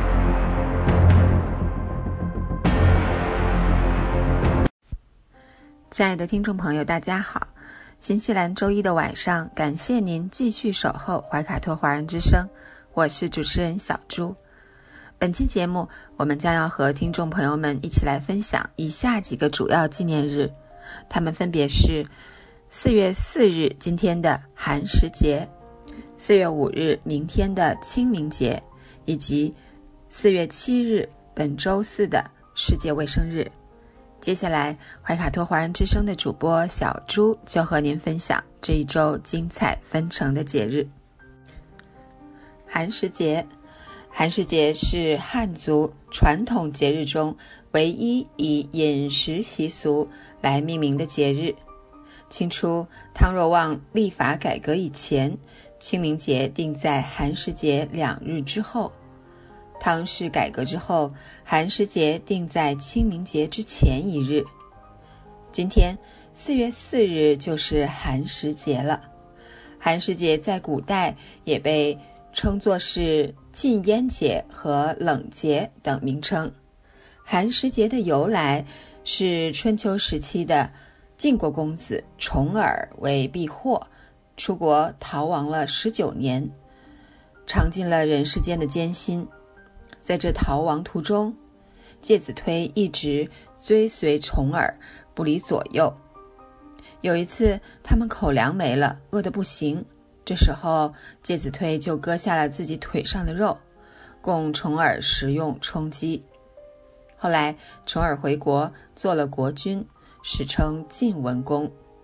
晋文公对臣僚论功行赏，唯独把介子推给忘了。而介子推也不向晋文公邀功请赏，带着母亲隐居到今山西介休县内的锦山。文公知道后十分后悔，就亲自去请介子推下山。介子推却躲了起来，不肯出来。文公无计可施，只好放火烧山，逼其下山。谁知介子推母子宁愿被烧死，也不肯出来。为了纪念介子推，晋文公下令将锦山改名为介山，并修庙立碑，同时还下令在介子推遇难的这一天，寒食禁火。这就是寒食节的由来，比端午节要早三百五十八年。到了唐代唐玄宗时，寒食节被定为全国法定节日。古代寒食节有这几大习俗：一、拜扫祭祖；二、寒食插柳。柳为寒食节象征之物，原为怀念介子推追求政治清明之意。三。寒食咏诗，据《全唐诗》记载，里有杜甫、韩愈、柳宗元等关于寒食节的诗词。苏东坡还有个寒食帖流传下来。四寒食踏青，也叫踏春，盛行于唐宋。五寒食蹴球，盛行于唐宋。六。禁烟冷食，家家禁止生火，都吃冷食。七，寒食荡秋千。秋千原本在古代寒食节属于宫廷女子的游戏项目。寒食节跟清明节还是有区别的，一个是农耕节气，一个是民俗节日，但两节时间相距一两天。故有清明、寒食并称的说法。在唐代之前，寒食与清明是两个前后相继但主题不同的节日，前者怀旧悼亡，后者求新护生。随着时间的推移，由于寒食节慢慢被淡化，因此逐渐开始被清明节取代。清明节。四月五日，清明节又称踏青节、行清节、三月节、祭祖节、寒食节、柳节、秋千节等。节期在仲春与暮春之交。清明是中国的二十四节气之一。由于二十四节气比较客观地反映了一年的四季气温、降雨、物候等方面的变化，所以。古代劳动人民用它安排农事活动。清明节源自上古时代的祖先信仰与春季礼俗，兼具自然与人文两大内涵，既是自然节气点，也是传统节日。从节气来讲，清明固然是节，但同时还是一个重大节日。在二十四节气中，既是节气，又是节日，唯有清明。正因清明身兼两节，故兼具自然色彩与人文内涵，既能反映天气及物候变化，又自带鲜明的传统文化特征。清明节又叫踏青节，在仲春与暮春之交，也就是冬至后的第一百零四天，是中国传统节日之一，也是最重要的祭祀节日之一，是祭祖和扫墓的日子。如果以一种植物来代表清明节的自然色彩和人文内涵，则非柳树莫属。古时的清明节是融合了寒食节和上巳节内容的一个节日。寒食节的习俗是吃冷食禁火，上巳节的习俗是伏羲沐浴，清明节的习俗是祭祖、扫墓、踏青。而这三个节日的习俗均有柳的身影，故古代的清明节又称柳节。清明节是一个纪念祖先的节日，主要的纪念仪式是扫墓。扫墓是慎终追远、敦亲睦族及行孝的具体表现。清明节因此成为华人的重要节日。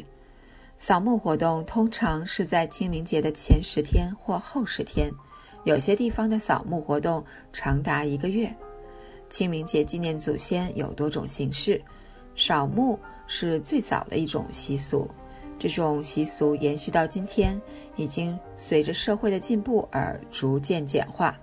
扫墓当天，子孙们先将先人的坟墓及周围的杂草修整和修理，然后供上食品、鲜花等。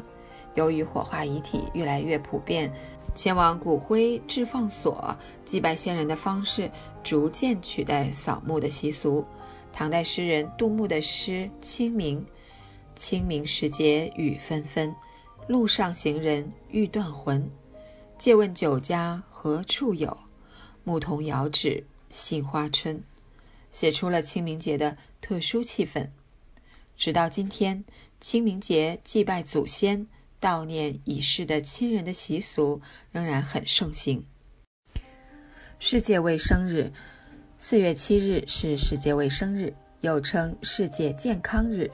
今年世界卫生日的主题是建设一个更公平、更健康的世界。那么，关于世界卫生日，听众朋友了解多少呢？一九四六年七月二十二日，联合国经社理事会在纽约举行了一次国际卫生大会。六十多个国家的代表共同签署了世界卫生组织宪章。世界卫生组织宪章于一九四八年四月七日生效。为纪念组织宪章通过日，一九四八年六月，在日内瓦举行的联合国第一届世界卫生大会上，正式成立世界卫生组织，并决定将每年的七月二十二日定为世界卫生日。倡议各国举行各种纪念活动。次年，第二届世界卫生大会考虑到每年七月份大部分国家的学校已经放暑假，无法参加这一庆祝活动，便规定从一九五零年起将四月七日定为全球性的世界卫生日。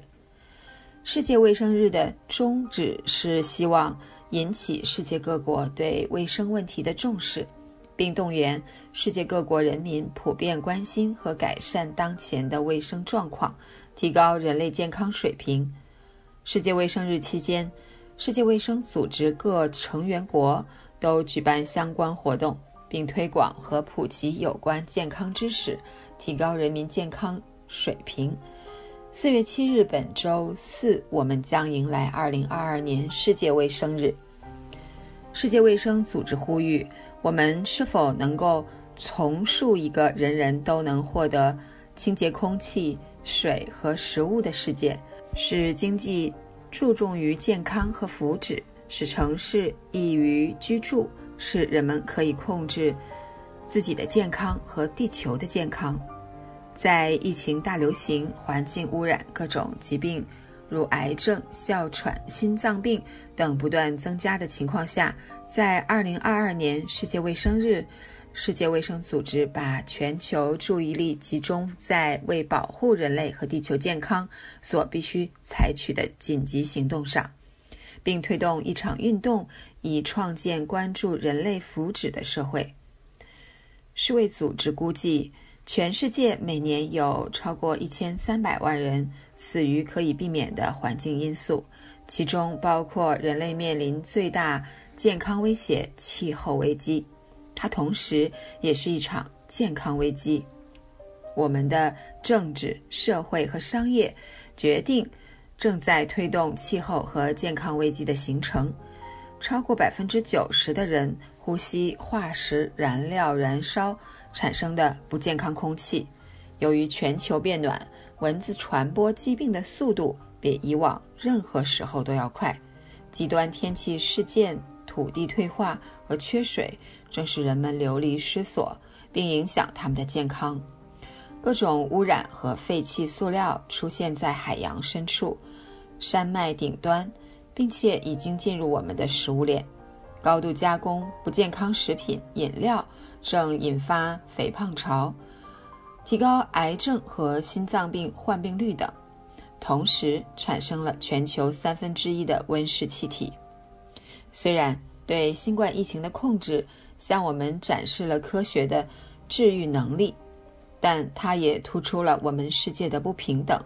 新冠疫情暴露了社会各个领域的弱点，强调了建立可持续的、注重福祉的社会的紧迫性。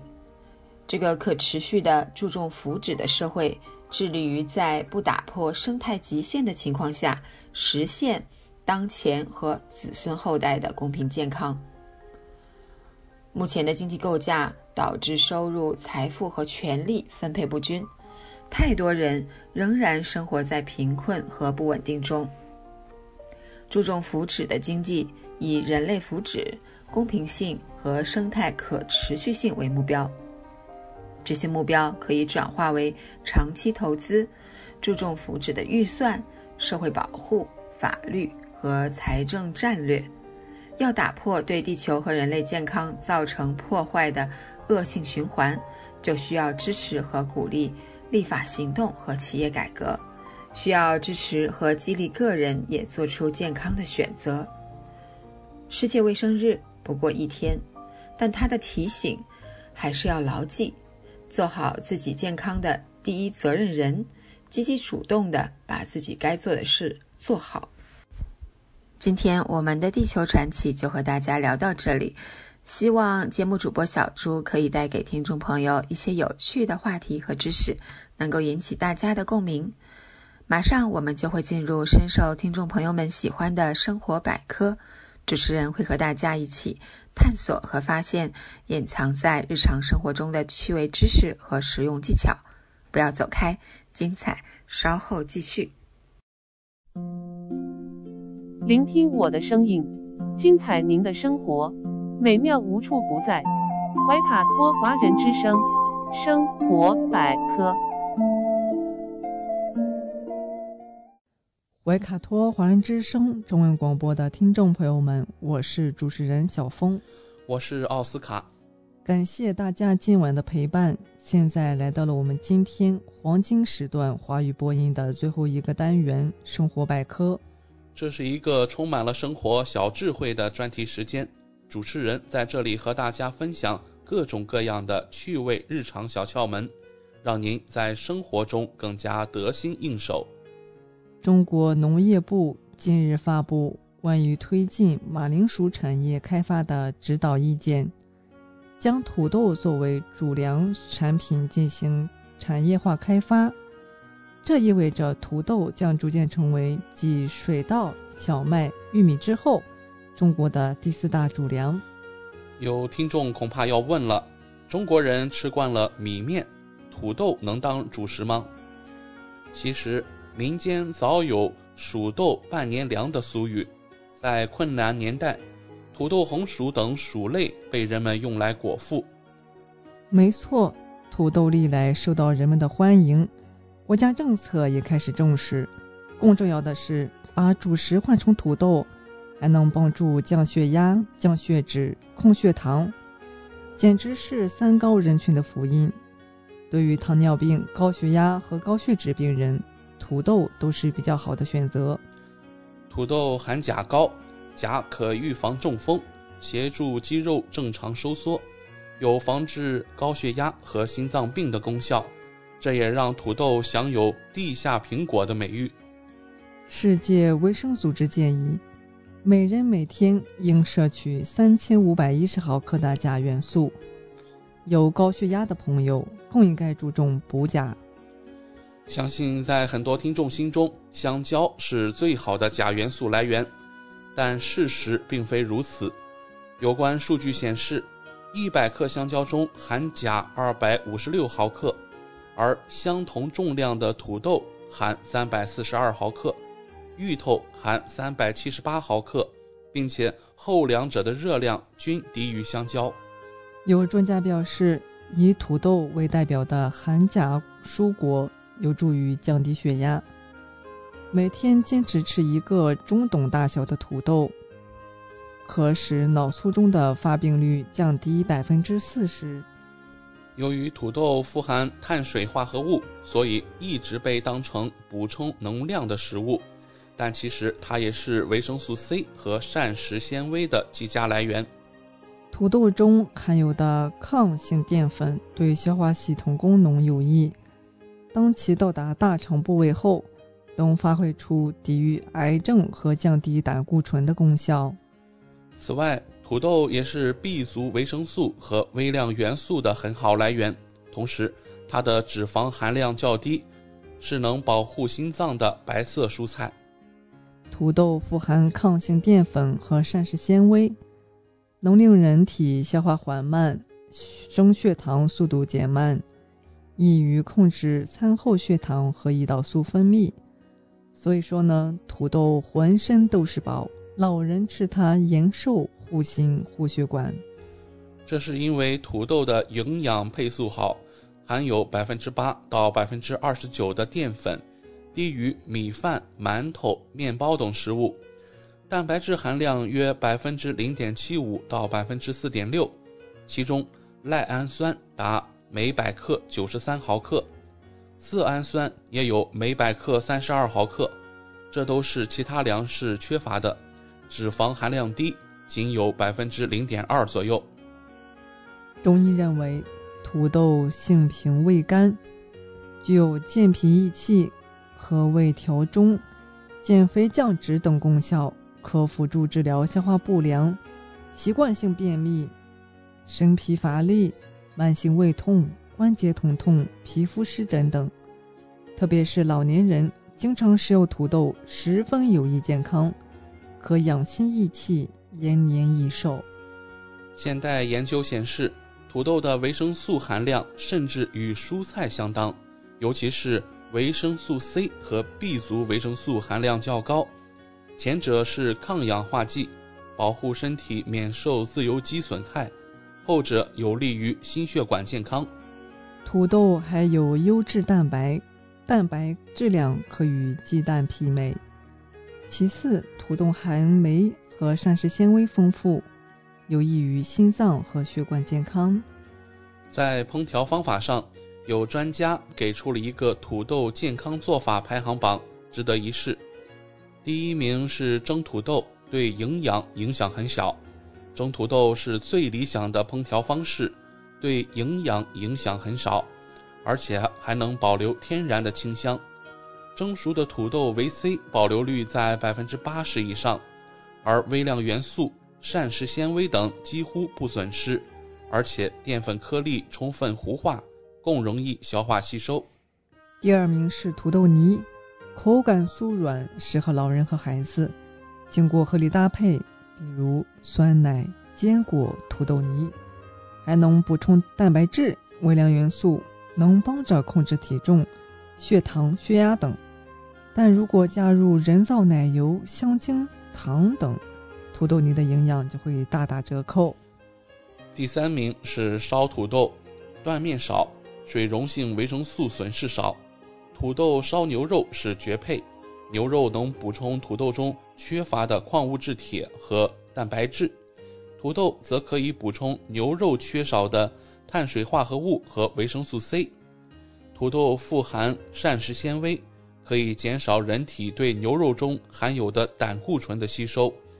需要注意的是，烧土豆前不要先油炸，否则会破坏其他营养素，增加脂肪摄入。第四名是炒土豆片，烹制时间较短，对营养素的破坏程度小。刀工比土豆丝少，可以减少营养流失。需要注意，土豆片切好马上烹饪，别用水泡。主播奥斯卡相信，说起红薯，每位听众都不会陌生。回想起饥荒时期，红薯曾经一度是人们饭桌上常见的主食之一，而现在红薯的地位一落千丈，成了各地的小吃，比如烤地瓜。红薯饺、红薯干等等。现在常说吃粗粮对身体好，中国的红薯产量在二零一一年的时候就达到了八千一百七十万吨，接近世界总产量的百分之八十。味美价廉的红薯便一再次进入人们的视线。红薯当主食吃，会让您有意想不到的好处，比如清血管、降血压。红薯中膳食纤维比较多，对促进胃肠蠕动和防止便秘非常有效，这也能加速胆固醇的排泄。比如说，降低中风风险。红薯是绝对的高钾低钠之王。有研究发现，红薯等富钾食物可将中风的风险降低百分之二十。辅助降血压也有一套。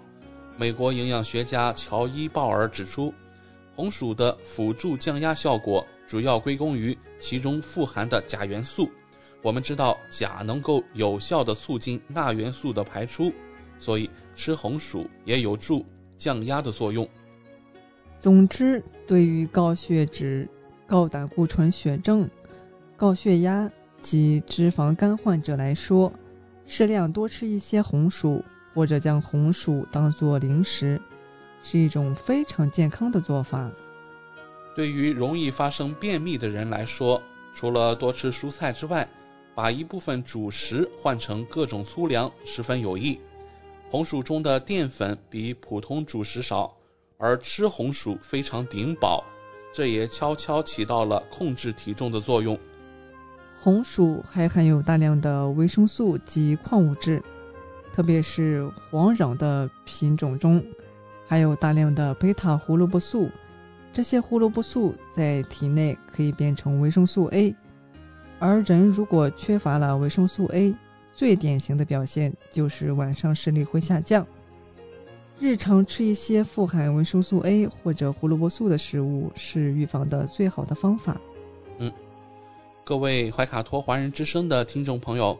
如果您把红薯当做主食，应当注意以下几点：红薯一定要蒸熟、煮透再吃，因为红薯中的淀粉颗粒不经高温破坏，难以消化。再有啊，红薯含有一种氧化酶，这种酶容易在人的胃肠道内产生大量的二氧化碳气体。如果红薯吃得过多，会使人腹胀和放屁。红薯含糖量较高，吃多了可刺激胃酸大量分泌，使人感到烧心。因此，吃红薯时最好搭配一点咸菜，可有效抑制胃酸。红薯缺少蛋白质和脂质，因此要搭配蔬菜、水果及蛋白质食物一起吃，才不会营养失衡。最重要的是，红薯最好在午餐这个时段吃。这是因为我们吃完红薯后，其中所含的钙质需要在人体内经过四到五小时进行吸收，而下午的日光照射正好可以促进钙的吸收。而且啊，午餐时吃红薯，钙质可以在晚餐前全部被吸收，不会影响晚餐时其他食物中钙的吸收。很多听众喜欢吃红薯，但是它的皮大家一般不吃。其实，红薯的皮是很好的东西。植物的皮和肉是一对阴阳，红薯也不例外。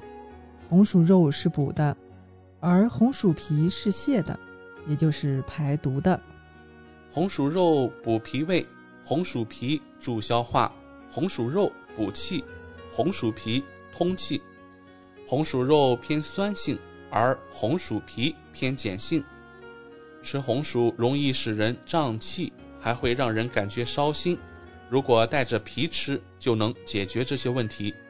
在这里要特别提醒一下我们收音机前的听众：如果红薯的皮变色、发黑或有褐色的斑点，那说明它的局部腐烂了，这时就不宜食用，更不能吃它的皮。需要注意的是，糖尿病人要控制好数量。一般来说，是推荐糖尿病患者适当吃粗粮的。粗粮的升糖指数一般比较低，有利于血糖平稳。但是红薯虽然归类为粗粮，却也是升血糖的利器。有些品种的红薯不甜，仍然有不少淀粉，同样是升血糖利器，所以吃起来一定要控制数量，才是安全之举。最近几年，市场上出现了很多紫色的红薯，从皮到心都是紫色的。有朋友错误认为这些是转基因的食物，不能吃。其实不然，紫薯只是选育出的特殊品种，富含花青素，花青素也是常见的天然抗氧化剂。主播教听众朋友们一个家常小窍门：煮紫薯粥的时候，千万不要放碱，那样会让紫薯粥呈现一种让人倒胃口的灰蓝色。加一点柠檬汁，可以让口味更丰富，同时也可以让颜色更紫、更好看。好的，那今晚十几分钟的时间啊，也是过得飞快。那今天我们生活百科也要告一段落了。希望小峰和奥斯卡在这里的分享，让大家感受到了来自日常生活方方面面的乐趣。谢谢您的收听。快要九点钟了，星期一的晚上，我们和您快速分享一下未来一周怀卡托本地天气情况。明天和后天都是晴转雨的天气，温度保持在最低十一摄氏度，最高二十四摄氏度。从周四开始一直到周日，我们又会迎来一个大晴天，温度呢也将保持在七摄氏度到二十二摄氏度之间。在今天节目的尾声，主播奥斯卡再次发布一下。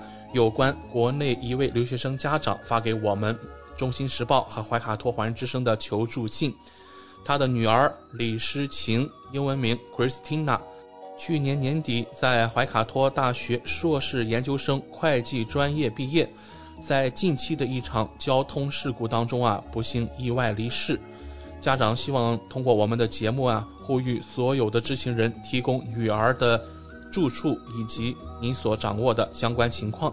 中新时报还有怀卡托华人之声也将会尽我们所有可能的努力来帮助我们这位留学生的家长。好了，我们今晚华语广播也将告一段落。主播奥斯卡、小冯、轩轩和小朱在这里共同祝愿各位听众朋友们晚安。我们在下一个黄金时段空中电波再见。怀卡托华人之声，音质天成，悦动人生，伴我随行。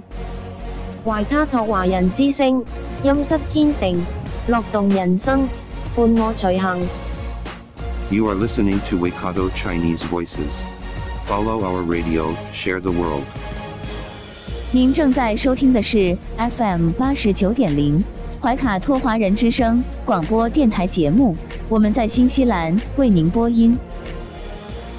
For more episodes, use the accessmedia.nz app for iOS and Android devices, or subscribe to this podcast via Spotify, iHeartRadio, or Apple Podcasts. This free FM podcast was brought to you with support from New Zealand On Air.